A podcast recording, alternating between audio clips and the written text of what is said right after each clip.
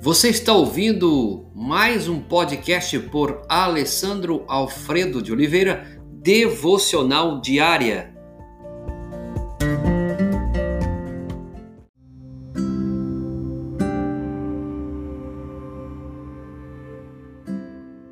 O desafio de João, 1 de João 3,5, vocês sabem que ele se manifestou para tirar os nossos pecados esta é uma revelação da primeira carta de João e é aquilo que ele escreveu sobre o propósito da manifestação de Cristo. A passagem é de 1 João 3, 4 a 9, no qual João faz algumas declarações extraordinárias. Ele escreve que o cristão não peca e nem pode pecar. Veja bem, Baseados nessas palavras, alguns têm construído uma doutrina de perfeição livre de pecados. E todos os comentaristas têm ficado perplexos com essas declarações porque elas não são compatíveis com a nossa experiência. O fato é que cometemos pecado, mesmo depois de termos conhecido a Cristo. Um exame cuidadoso do texto, no entanto, sugere não que os cristãos não pequem ou não possam pecar, mas que não persistimos e nem podemos persistir no pecado.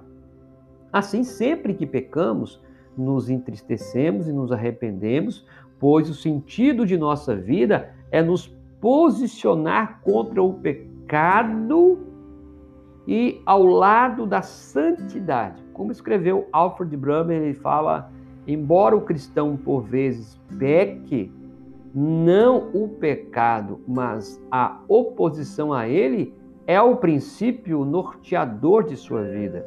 Então, nós somos aqui pessoas santas lutando contra o pecado e não pessoas pecadoras lutando contra o pecado.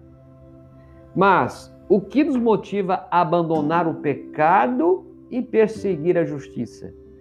Olha, a resposta de João é clara: lembrar-nos do propósito da manifestação de Cristo.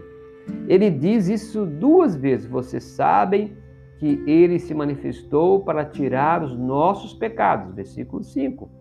E novamente no versículo 8 ele disse: Para isso o Filho de Deus se manifestou, para destruir as obras do diabo. Se, portanto, Cristo veio para lidar com o nosso pecado e, e concebível que continuemos brincando com ele. Nós não podemos, como homem, como mulher, como família, como humanidade, como igreja, continuar brincando com o pecado. Porque se ele veio se manifestou para tirar os nossos pecados e para destruir as obras de Satanás, nós não podemos ficar brincando com aquilo que é perigoso. Nossa resposta ao Natal é viver uma vida que seja plenamente compatível com a razão pela qual Jesus se manifestou na terra.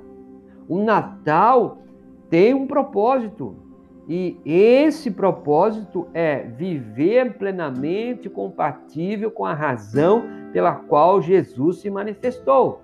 Para quê? Para ser Salvador, para ser Senhor, mas para tirar os nossos pecados e nos tornar pessoas melhores, pessoas santas. Que o seu Natal e o Natal da sua casa seja para viver uma vida que seja plenamente compatível com a razão pela qual Jesus se manifestou na terra. Como João disse, vocês sabem que ele se manifestou para tirar os nossos pecados. Pai, levanta Nesse tempo, uma geração santa, levanta homens santos, mulheres santas, jovens, crianças, igreja, famílias, pessoas que possam a cada dia se tornar melhores em santidade, Senhor, lutar contra o pecado e reconhecer todo o propósito que o Senhor veio cumprir nesta terra, em nossa vida.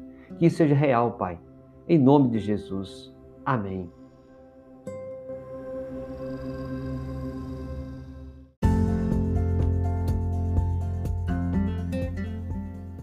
Você ouviu mais um podcast devocional diária? Se isso trouxe bênção para a sua vida, abençoe outras pessoas compartilhando esse podcast.